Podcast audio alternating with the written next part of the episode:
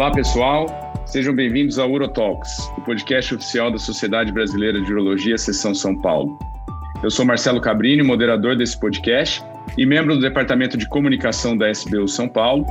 E no episódio de hoje, contando com o apoio da Bioprime, discutiremos um assunto que é extremamente relevante e que sempre gera muito interesse, tanto na, na população geral, quanto dentro da, das especialidades médicas, dentro da urologia e até de outras especialidades, que é a questão da estética genital.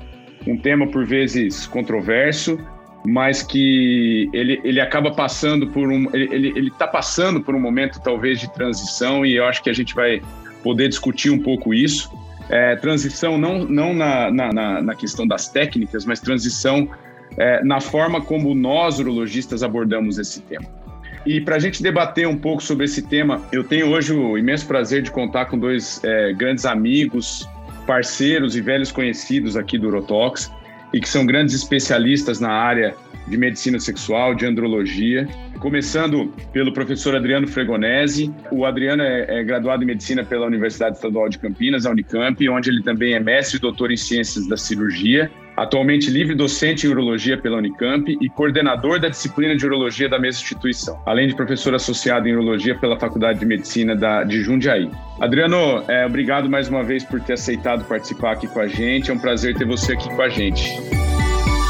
É, eu que agradeço, Marcelo, cumprimento o Rafael e todos os urologistas e outros afins que estão nos ouvindo. Muito obrigado pelo convite. A gente que agradece, Adriano. E completando o time, outro velho conhecido, o Dr. Rafael Favero Ambar. O Rafa é residente em cirurgia geral e urologia pelo IANSP, com fellow de medicina sexual e reprodutiva pela Faculdade de Medicina do ABC e pesquisador colaborador do American Center for Reproductive Medicine pela Cleveland Clinic. Ô Rafa, obrigado por ter aceitado. Um prazer ter você também aqui com a gente. Obrigado você, obrigado SBU pelo convite. Prazer participar de mais esse episódio do Urotox com você e com o Adriano. Acho que vai ser ótimo. Muito bom, pessoal. É, bom, e como eu já adiantei, a gente vai falar um pouco sobre estética genital masculina, né? E acho que nada mais justo do que a gente falar um pouquinho sobre o pênis. É, esse órgão que a gente sabe que sempre representou um sinal de poder e masculinidade é, e que fez com que muitos homens adquirissem essa necessidade de mostrar, de se mostrar ser o provedor é, de, de, prazer, da, da sexualidade, e, e, e, e, isso fez com que, assim, desde os primórdios, é, houvesse sempre uma grande preocupação com a questão do, do tamanho peniano, né? E a gente sabe que existe uma, uma, uma falta de padronização. É difícil a gente responder essa pergunta, né, gente? O que é um pênis de tamanho normal?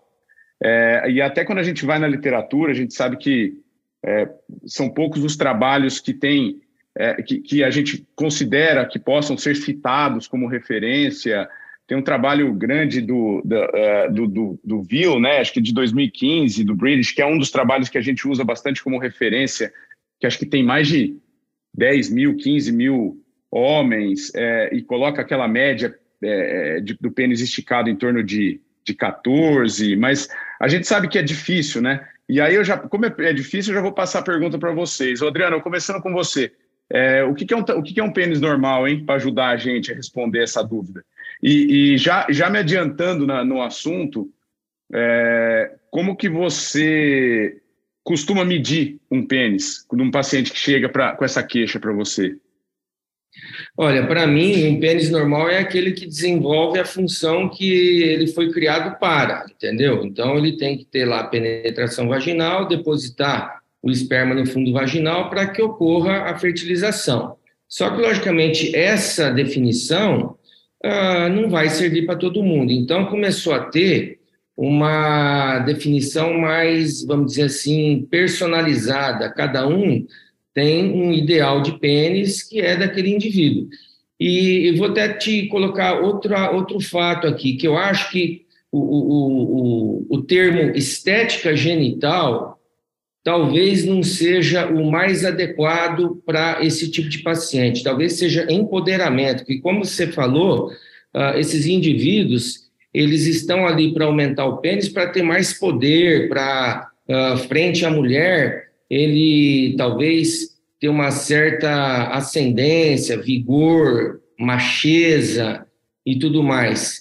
E, e assim, ah, do ponto de vista da mulher, a gente sabe que a mulher existe realmente esse, essa, essa falácia de que quanto maior o pênis, uh, a mulher vai ter mais prazer, mas aí nós começamos a ver do ponto de vista fisiológico, aonde que está os receptores ali de prazer, né? Está no introito vaginal, está no clítoris, então não está lá no, no, no fundo vaginal, lá no colo do útero. E até a gente tem que avaliar do ponto de vista, às vezes, de, de até machucar, dependendo do tamanho desse pênis, né? Então, é alguma coisa que, no meu entender, ele está mais ah, voltado para um empoderamento desse indivíduo. E aí, quando você avalia o tal do empoderamento, se ele está querendo poder, é porque, de repente, ele se sente um tanto quanto inferiorizado, apesar de ter um tamanho de pênis normal. E esse tamanho de pênis, como voltando à sua pergunta, será que a gente tem que avaliar isso do ponto de vista estatístico, como você falou, que a média do pênis é em torno de 13, 14 centímetros, ou a gente tem que avaliar caso a caso?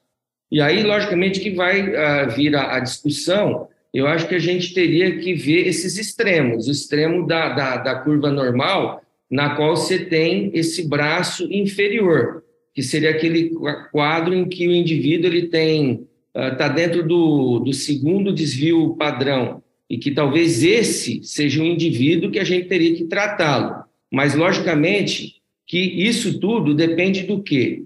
Da parte psicológica. Eu acho que é fundamental, fundamental. Eu acho que nós não deveríamos tratar ninguém sem ele ter uma avaliação psicológica inicial. Então, aqui, talvez, a gente devesse até ter um psiquiatra, um, um psicólogo, alguém voltado para a parte de terapia sexual, para nos auxiliar também. Eu acho que hoje ainda a gente não conhece esse paciente. Então, nós estamos na fase do diagnóstico ainda, e nós estamos partindo já para o tratamento.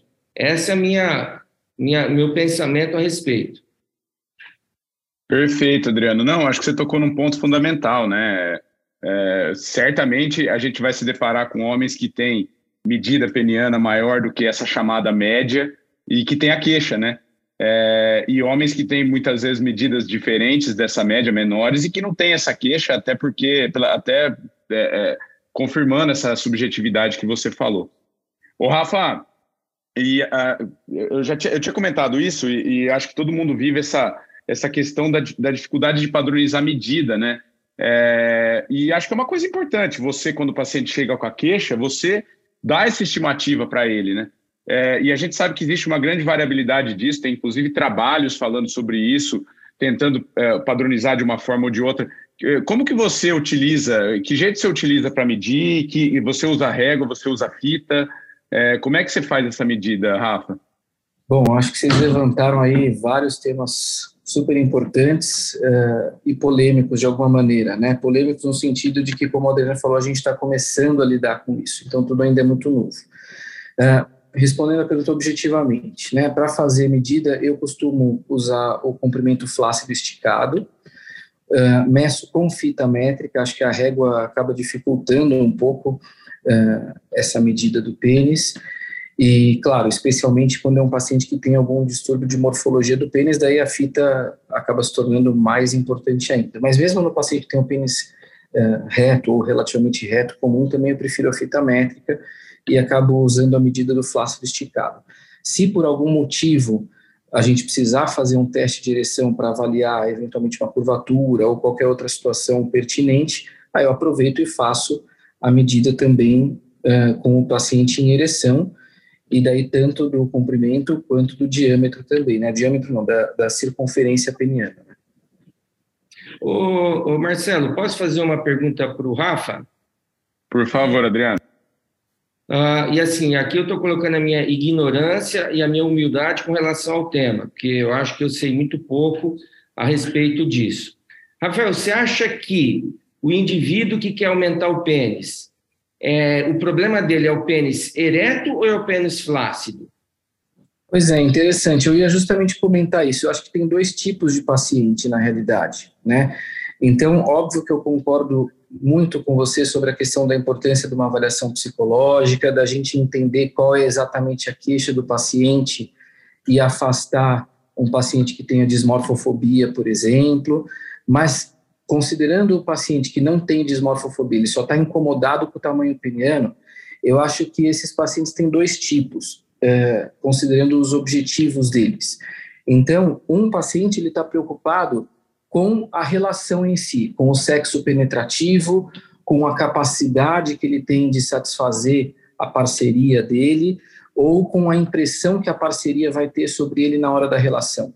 E esse paciente, acho que na maioria das vezes, ele está preocupado com o tamanho do pênis ereto ou com a circunferência do pênis em ereção. E a gente tem um outro tipo de paciente, que é o paciente preocupado com o pênis em tamanho flácido.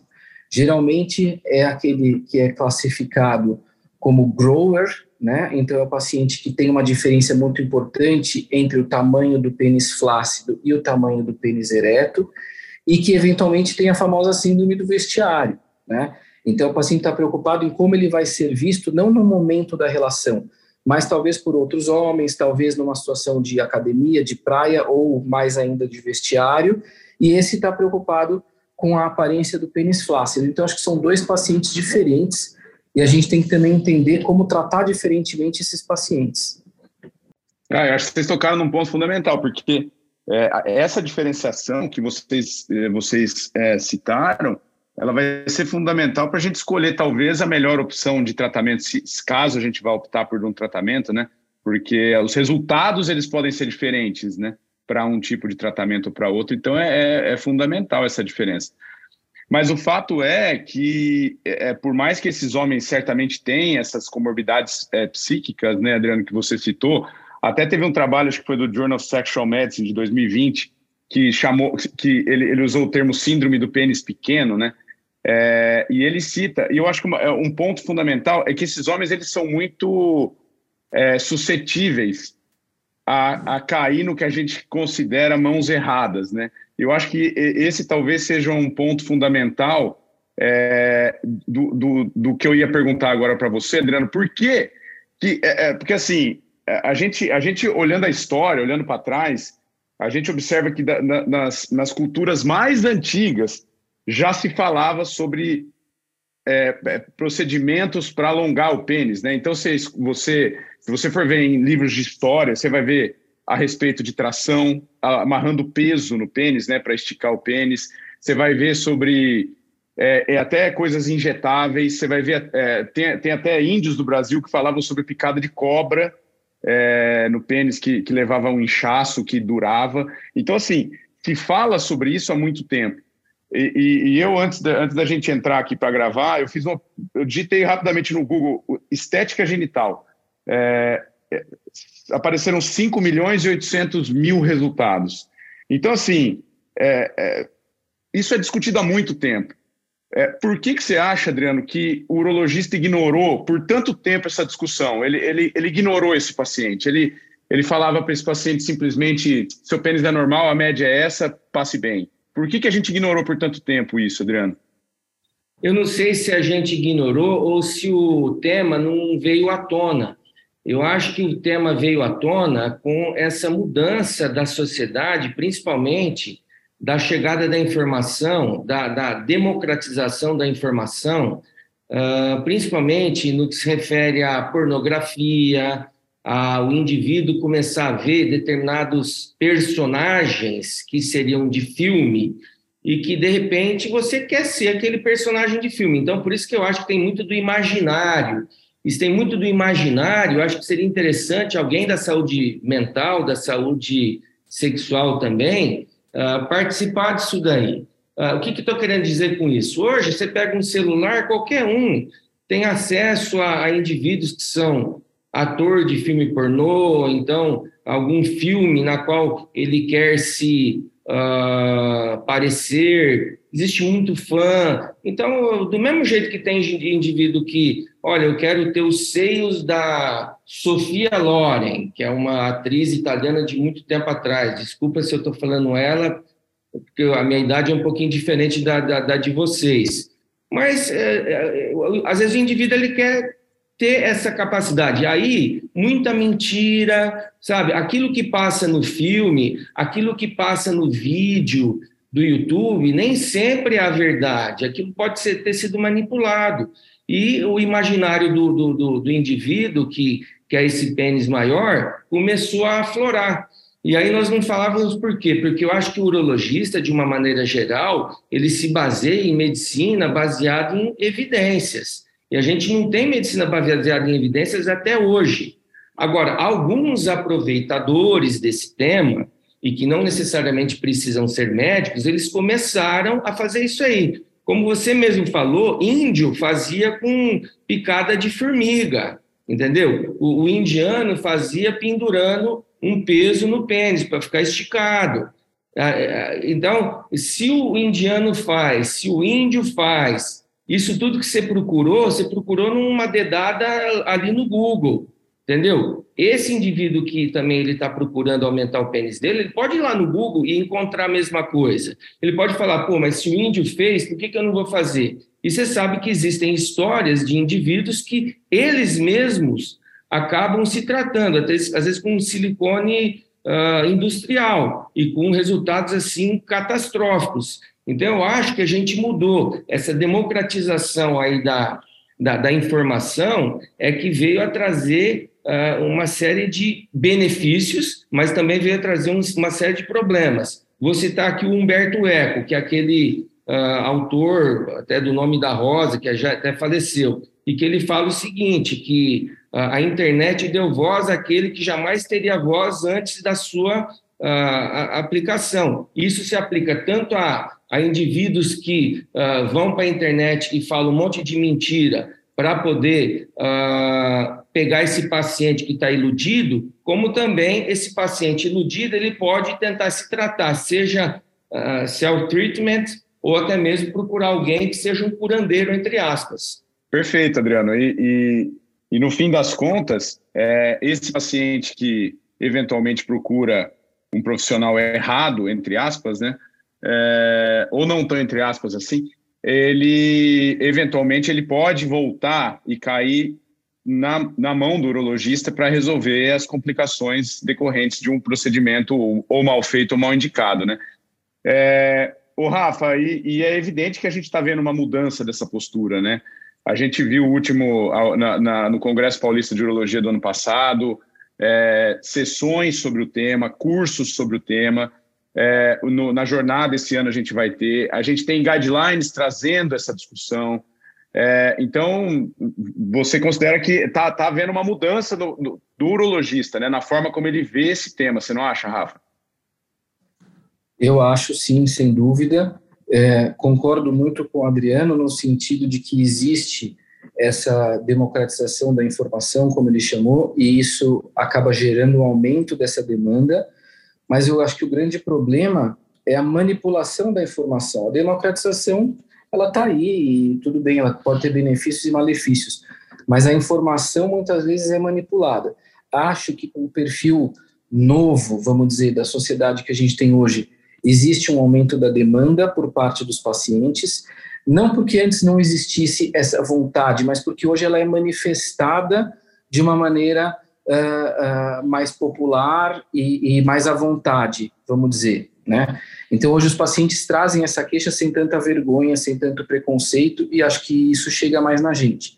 E, sem dúvida, eu acho que a mudança da postura do urologista eh, com relação à estética ou aumento peniano, ela tem dois pontos importantes. O primeiro é que o urologista, eu acho que está cansando de pegar só a complicação porque esse paciente antes ele ia num outro profissional, seja médico ou muitas vezes, na maioria delas, não médico até, uh, fazia, enfim, procedimentos variados, mas a complicação com frequência chegava para a gente tratar no nosso consultório.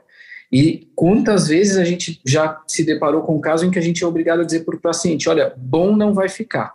A gente consegue melhorar o que está, mas eu não sei se vai chegar a ficar bom, porque realmente tem pacientes que vêm com alterações mais leves e tem também casos mais trágicos que acabam chegando para a gente avaliar. Então, uh, eu acho que essa vontade de deixar de ser quem só trata complicação grave por métodos que não deveriam estar sendo praticados e passar a ser quem oferece métodos que podem ser aplicados, eu acho que essa é a principal mudança uh, do perfil do urologista atual que está começando a trabalhar com isso. Esse é o primeiro ponto. E o segundo ponto é que eu acho que até bem pouco tempo atrás, a gente, enquanto urologista, não enxergava um método que nos parecesse confiáveis, que nos permitisse indicar para um paciente nosso. E hoje, uh, existem né, mais pesquisas sobre isso, novos métodos estão aparecendo e alguns de nós, uh, acho que a gente está começando a se identificar com outros métodos que parecem ser razoáveis, que parecem ter um resultado uh, bom, que parecem ser tratamentos com baixa taxa de complicação, que parecem ser reprodutíveis os resultados e que, portanto, a gente se sente mais à vontade de oferecer, coisa que até pouco tempo atrás a gente não tinha. Então, levando em consideração todas essas dificuldades, acho que tudo isso faz com que o urologista esteja mudando, e claro que uh, quem está nas comissões organizadoras de congressos ou nos programas de educação continuada, como é o caso do Urotox, está tendo um papel fundamental nessa mudança. Então, o próprio Adriano foi um cara que desempenhou um papel muito importante em trazer aquela sessão sobre estética genital para o CPU do ano passado. Foi inédito, foi inovador, gerou muita controvérsia, eu acredito, mas que foi extremamente necessário. E a gente precisa seguir nesse caminho para entender como trabalhar com esses pacientes. É, uma única observação que eu queria fazer sobre o que foi discutido até agora é que também tem a questão da fantasia do paciente. Então, hoje, é, eu acho que os pacientes uh, têm acesso à pornografia, como já foi dito, de uma maneira mais importante, mas não só a pornografia do vídeo pornô, mas o modo como se discute a sexualidade. Então, chamou a minha atenção, por exemplo, eu dividi um caso aqui com vocês, um paciente que eu atendi na semana passada, veio ele com a esposa no consultório, mas ele disse, doutor, eu quero ter certeza, até pegando o gancho do que o Adriano falou lá no começo, né, o que é o pênis normal? É o pênis que consegue penetrar, consegue ejacular espermatozoide no fundo de saco vaginal, etc. Mas a demanda do paciente era, eu quero sentir que eu estou preenchendo completamente e que o meu pênis está chegando no colo do útero da minha esposa. Então, olha o nível de informação uh, a que esse paciente teve acesso, quer dizer, ele já foi, ele conhece hoje mais anatomia e ele tem alguns conceitos que antes o paciente não tinha há anos atrás. Então, isso também está tá fazendo parte do aumento dessa demanda que a gente tem visto. E acho que a gente tem que tomar o cuidado de começar a falar, quando fala em tamanho peniano, acho que a gente não pode mais falar em tamanho normal, né? O que é o pênis normal? A gente tem que começar a falar o que é o tamanho médio. Porque o normal é diferente do médio, e o normal pode ser muito amplo, e a gente começa a ter que tomar um pouco de cuidado com isso também. É, vocês sabem que eu tenho, por hábito, é, eu falo para meus pacientes também, que a palavra normal é uma palavra que a gente não costuma muito usar em medicina sexual, né?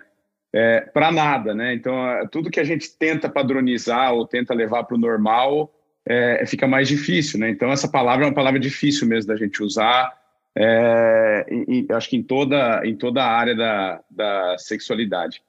É, e acho que é importante a gente deixar claro também que agora nós vamos entrar em alguns temas específicos, e o Rafa até falou que hoje a gente tem é, é algumas, algumas armas, né, Rafa, que a gente pode utilizar aí que tem um, baixo risco de complicação. Então, tem algumas coisas que a gente pode tentar mexer, talvez, no pênis e que estão aparecendo. É, e eu trouxe alguns temas aqui para a gente discutir de procedimentos que novos ou não então novos, mas que a gente pode eventualmente fazer. Mas acho que é importante deixar claro que quando a gente fala desse termo, é, que seja entre aspas, né, estética genital, que até o Adriano falou no início, é, a gente está falando de uma. Se a gente for colocar é, numa, é, numa, numa régua de normalidade, vai, a gente não está falando do micropênis real, o verdadeiro, né? É, ou de pênis pós-amputação parcial ou pós-doença de Peroni grave, que necessariamente precisariam de uma cirurgia reconstrutiva, e aí já não, não entra mais na gama da, da estética genital, né? Porque Aí a gente está falando de técnicas de alongamento do corpo cavernoso, muitas vezes com a colocação da prótese, mobilização de corpo cavernoso, que é uma técnica que é, o próprio Bira, é, o Birajara está tá desenvolvendo, É, é, mas nós não estamos entrando nessa, nessa discussão. E nem naquele outro extremo dessa, dessa linha, que seriam os pacientes verdadeiramente com desmorfofobia, que a gente não deve, talvez, fazer nada mesmo, e esse paciente é um paciente exclusivamente psiquiátrico. É, então, nós estamos falando desse meio do caminho, onde talvez a gente possa oferecer alguma coisa para melhorar a, a, o, o, o que o paciente deseja, né, sem oferecer grandes é, procedimentos que, que não tem tanta, tanta evidência assim. E, e, indo nessa linha, talvez o primeiro procedimento, ou mais antigo, que a gente possa chamar de estética, né, Adriano, é a postectomia. Né? A postectomia a gente sabe que tem a indicação funcional dela, por balano post-it, por não exposição da glande, que seja, mas tem aquele paciente que chega e fala: Eu gostaria de. Eu gostaria de tirar esse excesso de pele, é, e isso não deixa de ser uma cirurgia estética, né, Adriano? Ah, eu não sei, Marcelo, eu não sei se realmente é algo estético. Porque, veja bem, você com a, o prepúcio, ou ser um prepúcio, eu acho que é uma questão meio que individual, né? Uh, você sabe que tem a, a, os motivos religiosos, tem os motivos médicos. Agora, a gente tratar a postectomia como algo estético, uh, que, que será que é? De repente, para mim, não é. Pode ser que para o paciente ele acha que fica mais bonito ficar sem o prepúcio, mas eu não colocaria isso como estético. E aí, quando esse paciente vem para falar isso daí, é, gostaria até de voltar um pouquinho atrás, quando vocês dois falaram de dismorfofobia, né? Parece que o diagnóstico da dismorfofobia é um negócio bem simples. Ele chegou, conversou com você aqui e você já chegou e falou: não, isso é dismorfofóbico. Eu acho que para você chegar nesse, nesse diagnóstico, eu acho que teria que ter um indivíduo da saúde mental. Eu acho que uma consulta só, acho que você não vai conseguir uh, resolver isso daí, uh, e muito menos com aquilo que o pessoal está começando a utilizar. Você pega, usa um questionário, né? Uh, que ele vai responder lá algumas perguntas e se ele tiver um score alto, ah, ele é desmorfofóbico. Se ele tiver um score baixo, ele não é. Eu acho que o negócio é muito mais uma certa convivência, o psiquiatra, o psicólogo, o terapeuta sexual conhecer esse indivíduo e falar assim, não, realmente, esse indivíduo aqui, ele deve partir para uma postectomia ou ele deve partir para, um, por uma estética genital, seja empoderamento sexual, alguma coisa, tá? Mas uh, não estou querendo dizer com isso que não exista o paciente uh, que deva ser submetido a esse engrossamento, ou então a esse aumento do pênis. Agora, eu não sei se é 10% dos pacientes, se é 20%, se é 50%. Eu acho que a gente tem que filtrar. E esse filtro ainda não está, uh, no meu entender, pronto para a gente definir, ó, esse aqui não vai dar problema, aquele ali vai dar. E aqui você colocou outra coisa também que seria complicação. Às vezes a complicação está diretamente relacionada à satisfação. O bom é inimigo do ótimo. Nem sempre aquilo que ele tem no imaginário dele, é, você vai conseguir trazer para ele por mais que você fale, por mais que você peça para ele assinar um, um, consentimento informado. Então, por isso que eu acho que a gente tem que tomar muito cuidado para depois nós não virarmos os vilões de nós mesmos. Adriano, aproveitando isso que você acabou de falar, é, conta um pouco para a gente, assim, tenta dividir um pouco da tua, dentro dessa impressão, como é que você conduz hoje na prática o paciente que chega para você? Você tem um psicólogo que trabalhe junto na sua clínica, você tem alguém para quem você sempre encaminha, uh, e daí você espera essa avaliação para definir o que fazer, que eu acho que seria realmente o mais interessante. Como é que você conduz isso na prática? É, excelente pergunta. E assim, uh, quando você lida com convênio, então eu trabalho muito com convênio. O convênio ele te limita. E assim, assim como existe o urologista e existe dentro da urologia aquele indivíduo que é voltado para a medicina sexual, também na psicologia tem aquele indivíduo que ele é voltado para a terapia sexual, tá certo? E nem sempre eu vou conseguir mandar para aquele indivíduo que eu tenho uma confiança total. Por exemplo, se eu pudesse, eu mandava todos os meus pacientes com esse tipo de problema, com esse tipo de queixa, com esse tipo de demanda, para a doutora Carmita Ábido né? E que ela, com certeza, uh, ela me daria uma informação bastante prudente. Olha, não vai aí não, que aqui você vai ter problema. Então, olha, a chance de dar problema é pequena. Então, lógico que ela não vai me isentar de risco nem de benefício, mas eu teria uma credibilidade muito grande. Então, teria sim a possibilidade de eu mandar para um terapeuta sexual que trabalhe com isso, que tem experiência, e que ele poderia me dar uh, porcentagens, entre aspas, de sucesso em sucesso. Mas na vida real, na vida como ela é, eu não tenho essa capacidade. Eu não tenho como mandar todos os meus pacientes para a professora Carmita. Ô, Rafa, fala você agora como é que você. Já que você perguntou para o Adriano, eu quero ouvir a sua opinião também. Como que você consegue, costuma conduzir é, esse paciente que chega com essa queixa? É, como é que você como é que você faz o seu dia a dia? Olha, a minha impressão é que numa primeira conversa assim mais prolongada, a gente consegue filtrar os casos que são assim mais gritantes, né? Óbvio que para fazer uma uma filtragem mais detalhada, mais fina, sem dúvida nenhuma, eu preciso do auxílio de um uma psicólogo com experiência em sexologia e eu encaminho os meus pacientes. Tem alguns que, nessa primeira conversa, como eu falei, você já vê que é o paciente que traz um sofrimento muito grande associado ao tamanho ou à forma, enfim, a questão corporal.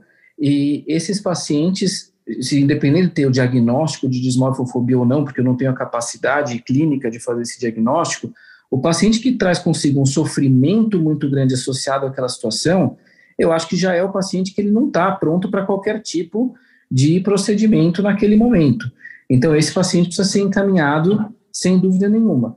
Os outros que, em que, né, que não me chamam a atenção e que me parece estar nesse meio termo do paciente que não tem um distúrbio uh, psiquiátrico ou psicológico, mas que tem só uma insatisfação, eu estendo a conversa um pouco mais, costumo uh, uh, desmistificar ou tentar desmistificar aquilo que ele traz e alinhar a expectativa. E antes de fazer qualquer procedimento, eu peço uma avaliação psicológica. Ou a grande dificuldade é que a maioria deles, quando aceita, ele quer fazer no máximo assim duas, três sessões para que ele tenha, vamos dizer, uma liberação oficial, né, um relatório oficial que o psicólogo pode fornecer para a gente e que eu gosto de ter, mas ele raramente aceita se manter na terapia por muito mais tempo. Eu acho que esse é um problema que a gente enfrenta com a maioria dos nossos pacientes.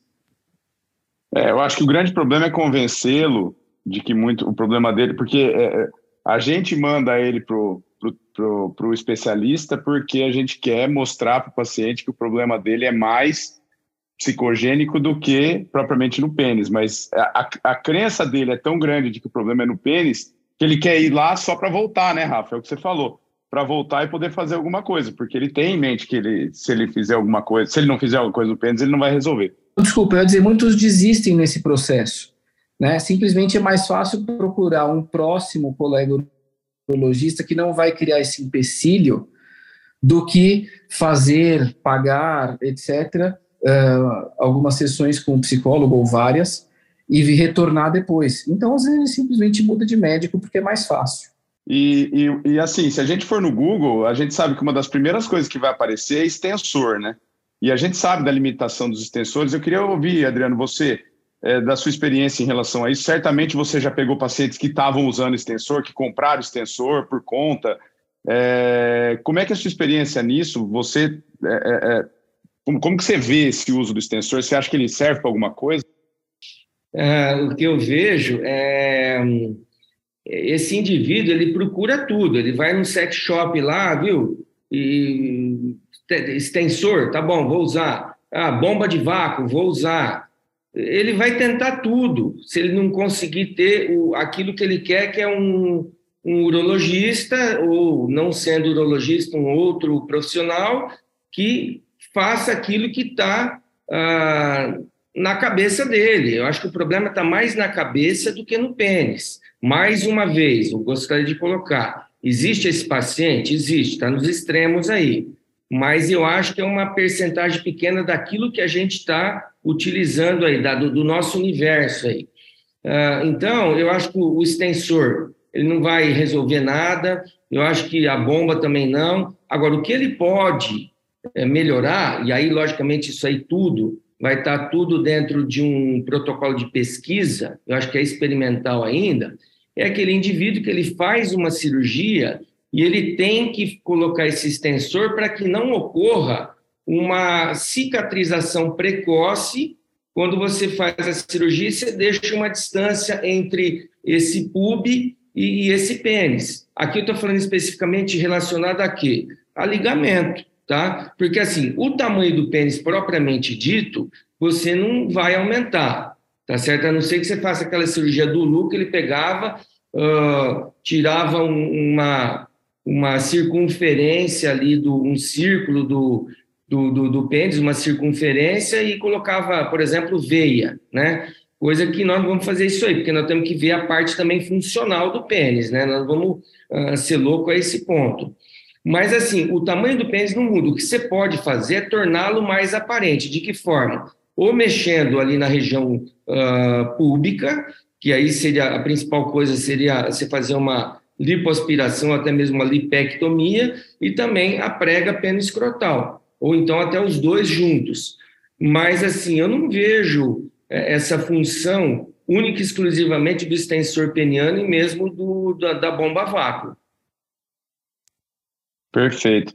Ô, Rafa, é, eu queria que você entrasse também nessa área que o Adriano comentou, que talvez sejam os procedimentos é, cirúrgicos mais utilizados né, nessa ideia de, de a, é, alongamento da haste, vai, propriamente dita, é, que seria talvez ou, ou, você mexer no escroto, né, no caso daquele, daquele escroto alado, é, onde você pode fazer a escrotoplastia, é, ou mexer na parte de cima, né, principalmente naqueles pacientes que têm essa queixa associada a um sobrepeso e que o coxim gorduroso aumenta e esse pênis fica um pênis quase embutido.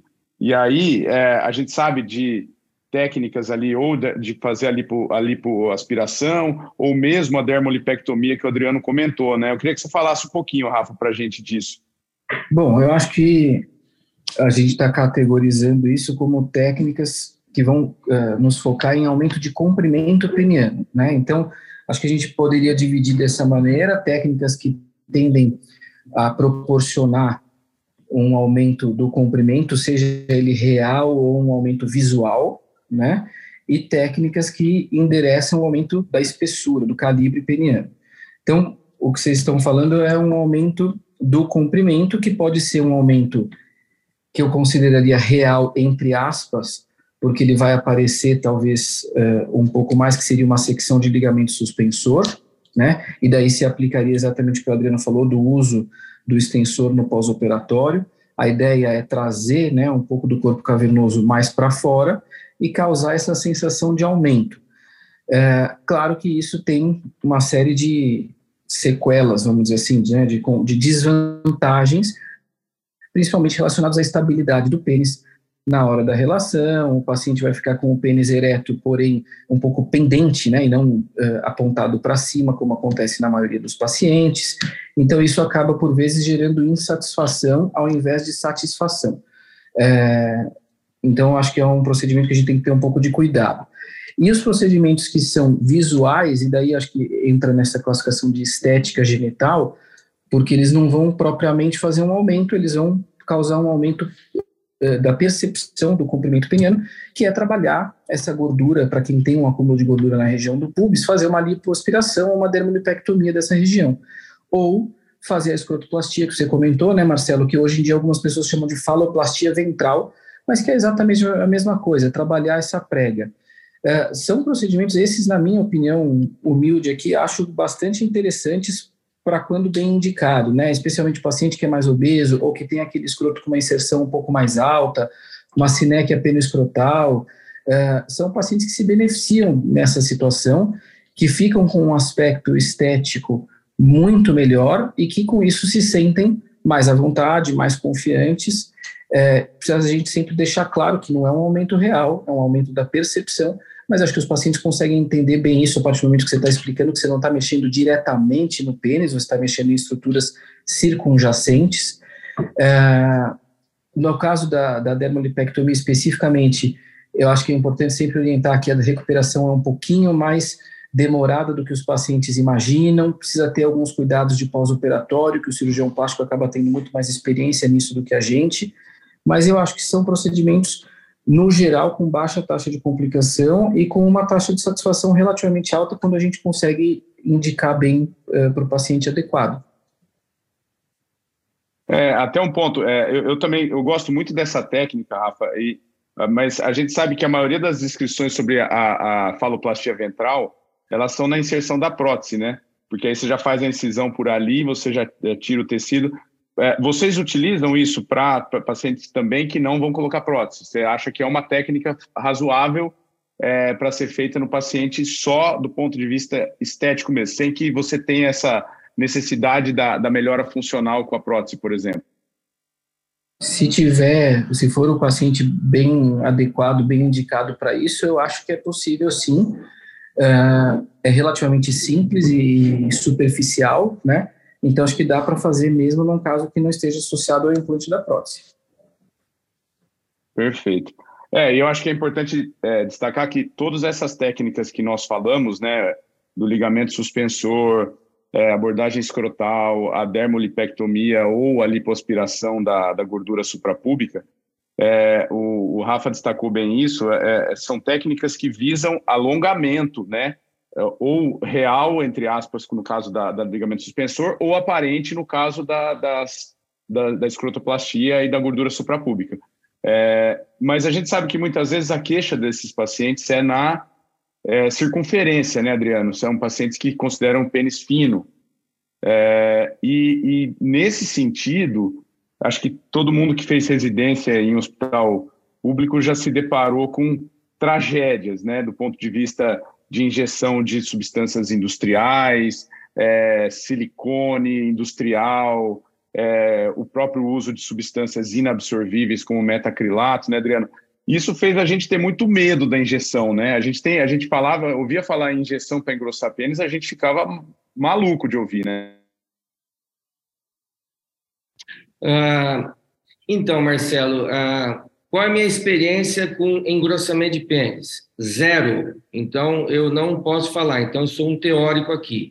E quando eu ah, tomei a iniciativa de fazer aquele curso lá de estética genital no Congresso Paulista de Urologia, foi no sentido de a gente começar a discutir o tema, visto que a coisa estava aflorando. Outras especialidades médicas e não médicas estavam começando a, a pegar o negócio ali. Então, para a gente não ficar só com o abacaxi do negócio, tá? Uh, ficando corrigindo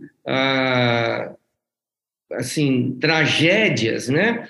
Eu acho que a gente tinha que começar a ventilar o tema e é o que você está uh, fazendo hoje aqui, o Rafael, para nós começarmos a ter primeiro, um diagnóstico adequado, que eu acho que a gente não tem ainda, e, e, e acho que esse diagnóstico tem que ser, logicamente, com a, com a parte da saúde mental. Uh, e, assim, tá, o engrossamento, eu acho que está no mesmo patamar do alongamento. Quem que vai ter que fazer esse, esse engrossamento? E outra, por quê? Uh, com o quê? Será que a gente já tem o material ideal? Será que é a gordura? Será que é algo autólogo ou heterólogo? Uh, nós vamos usar o metacrilato? Nós vamos usar o ácido hialurônico? Eu não sei ainda, não temos ainda a experiência, o tempo não deu ainda para a gente falar, ó, faça isso que isso aqui é bom. Não é igual uma RTU de PROS que já foi testada pelo tempo. Eu acho que nós estamos no começo, nós não temos ainda medicina baseada em evidências para chegar e categorizar determinadas coisas. Então, essa discussão que isso é muito importante para nós começarmos a ventilar o tema, começar a fazer uh, protocolos experimentais. Tanto é verdade, quando eu falei da secção do ligamento suspensor do pênis, não é nem do fundiforme, é experimental. Não, eu não tenho essa experiência ainda. Eu não sei se a gente vai ser mais deletério ou mais benéfico para esse indivíduo aí, entendeu? Concordo plenamente. Não, eu acho que passando passando por Rafa a palavra, é, acho que a, questão, o pênis ele tem, uh, uh, falando do ponto de vista de injeções, né? Ele tem duas peculiaridades, né? Acho que uma é você escolher a substância correta. Talvez a gente está tentando aí utilizar cada vez mais as substâncias que são usadas pela dermatologia, pela cirurgia plástica, e talvez aí o ácido hialurônico tenha despontado pelo fato dele de você poder é, é, ter a, a, reversibilidade do procedimento, né, de ser algo absorvível, de você ter a, a, a, hialuronidase como uma, uma possibilidade, mas acho que a questão da peculiaridade anatômica do pênis também, né, Rafa? Porque o pênis, ele, ele não tem aquele, o tecido subcutâneo, ele tem as fáscias móveis, e isso faz com que a injeção ela possa é, é, correr com a gravidade, ela possa concentrar em alguma região, levar nodulações, né, Rafa? Acho que o desafio está nisso, né? Mas a gente está vendo uma mudança, né, Rafa? A gente está vendo é, é, profissionais aí renomados que estão é, é, é, focando, é, renomados na área da medicina sexual e que estão focando aí os seus esforços para área da para essa área da estética. Então, talvez a gente veja mudança para o futuro aí, né, Rafa? Eu acredito que sim. Eu concordo plenamente com tudo que o Adriano falou. Eu acho que realmente a gente não tem uh, medicina baseada em evidência, não tem evidência suficiente ainda uh, para a gente definir qual é o melhor método, nem qual é exatamente o melhor paciente. Acho que a gente está começando, a gente tem sim algumas publicações com métodos diferentes, considerando pacientes diferentes. A gente está aprendendo com essas publicações que a gente já tem e com gente que está uh, um pouco mais à nossa frente do ponto de vista de tempo de experiência. Mas, sem dúvida, ainda falta evidência de qualidade uh, melhor quando a gente pensa nisso do ponto de vista científico, né? Concordo plenamente com isso. Eu acho que para a gente tentar facilitar a discussão e até para quem está ouvindo a gente, uh, eu elenquei aqui algumas opções do que eu vejo que se usa hoje, ou que já ouvi falar, uh, para fins de aumento do diâmetro, né, do, da circunferência peniana. Então, a gente, acho que todos nós já vimos paciente que fez injeção de gordura, né? Já vimos pacientes usando essas matrizes acelulares, principalmente em conjunto com cirurgias de prótese peniana. Eu ainda não vi pessoalmente, mas a gente tem discutido nos nossos grupos de WhatsApp os pacientes que usam prótese de silicone com fins de aumento do calibre peniano, no caso, estou falando do penuma. Então a gente está ouvindo falar sobre isso cada vez mais. Inclusive ontem à noite uh, eu estava assistindo uma uma aula da SMSNA, não sei se algum de vocês assistiu, onde um dos apresentadores estava justamente apresentando a experiência dele com o Penuma, né? E daí a gente tem os injetáveis, que são principalmente o ácido hialurônico e o PMMA, e tem aquelas uh, uh, os que deixam a gente ainda mais preocupados, que são alguns tipos de óleo, silicone líquido, como já foi comentado aqui e tudo mais. Então, de tudo isso, uh, eu honestamente eu já vi complicações bastante relevantes com quase todos esses métodos.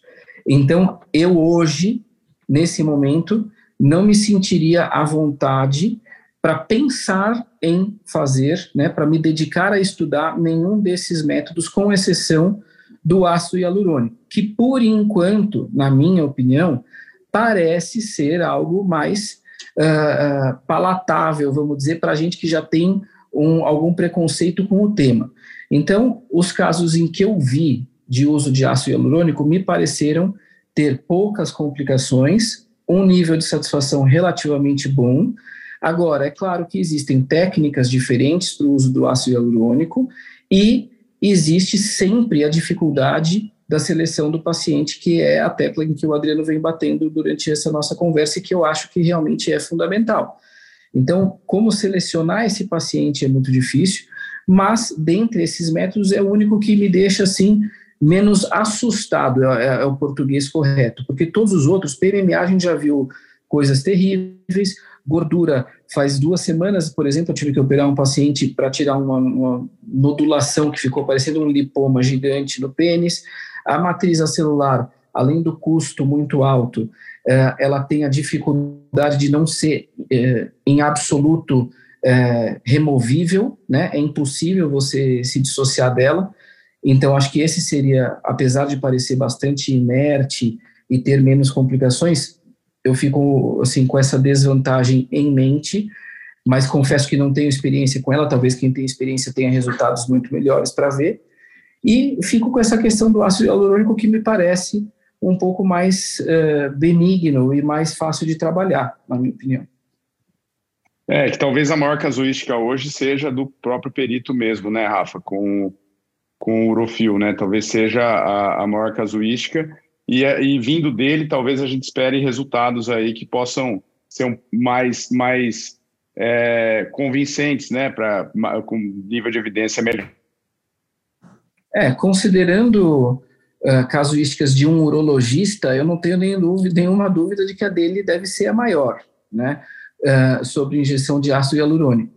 Talvez outros especialistas de outras áreas tenham boa experiência também, não saberia te dizer, mas considerando um urologista, alguém que tem experiência indiscutível, uma das maiores do mundo, eu acredito, em cirurgia peniana, em cirurgias penianas até mais complexas, obviamente, como colocação de prótese.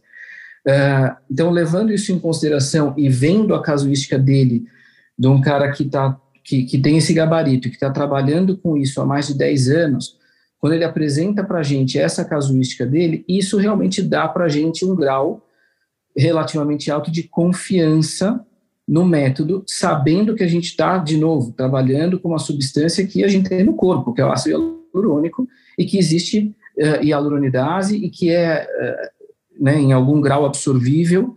Então, todos esses aspectos fazem a gente ter um pouco mais de confiança com relação à técnica do urofil, que é o que agora, depois de, de quase uma década, ele está começando a divulgar e a certificar algumas pessoas em outros países fora dos Estados Unidos para que a gente possa começar a fazer. Então, uh, claro, de novo, a gente tem muito pouca evidência científica, mas do ponto de vista de experiência pessoal, que é só o que eu posso trazer para vocês aqui, é a minha experiência pessoal e do que eu vi lá, uh, o que eu vi são casos que propiciaram um resultado assim bastante adequado do ponto de vista estético, na minha opinião, com satisfação também bastante adequada dos pacientes e das esposas, nos casos de pacientes que a gente viu lá, uh, que levaram as esposas junto na consulta, alguns até para fazer reaplicação depois, e a esposa continuava presente e se dizendo também uh, animada com os resultados. E num material que a gente sabe que tem pouca taxa de complicação, porque a gente está cansado de ver os nossos colegas plásticos, dermatologistas, etc., usando em outras partes do corpo. É claro que quando você pensa em ácido hialurônico, fica uma preocupação com relação ao tipo, né?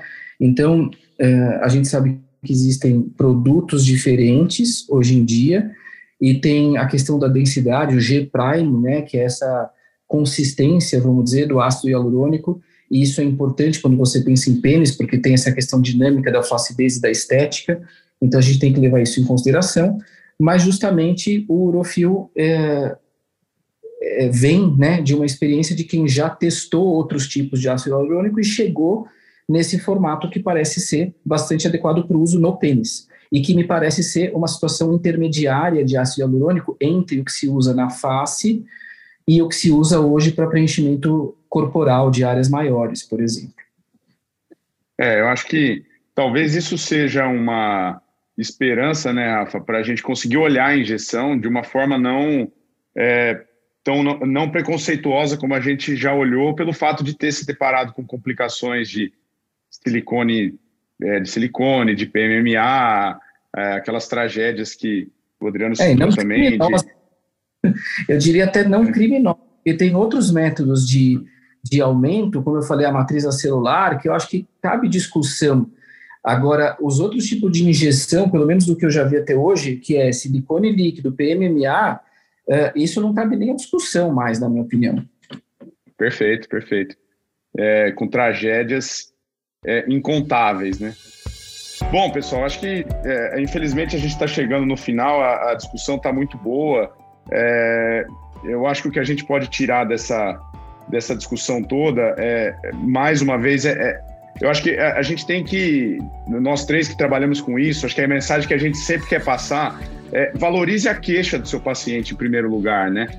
É, e acho lembrar que esse paciente precisa de uma avaliação multidisciplinar, como o Adriano falou muito, e eu acho que esse é o ponto talvez fundamental, ainda que a gente considere algum procedimento, que esse paciente seja conduzido de forma multidisciplinar.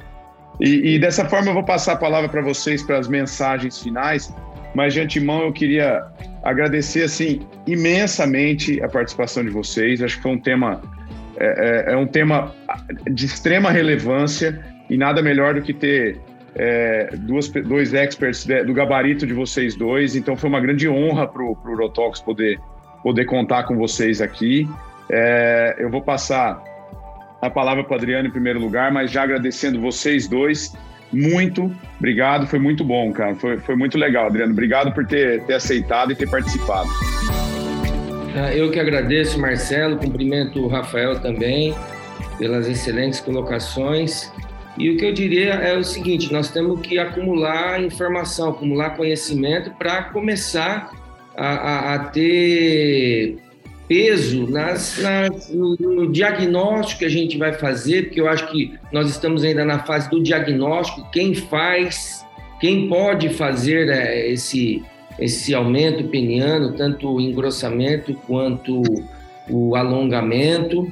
E, logicamente, uma vez conhecendo esse paciente, aquele, aquele perfil daquele indivíduo que ele vai realmente ter o benefício, aí sim uh, fazer uh, a cirurgia ou o método necessário para poder uh, resolver o, o, problema desse paciente, melhorar a qualidade de vida dele, melhorar a qualidade de vida sexual.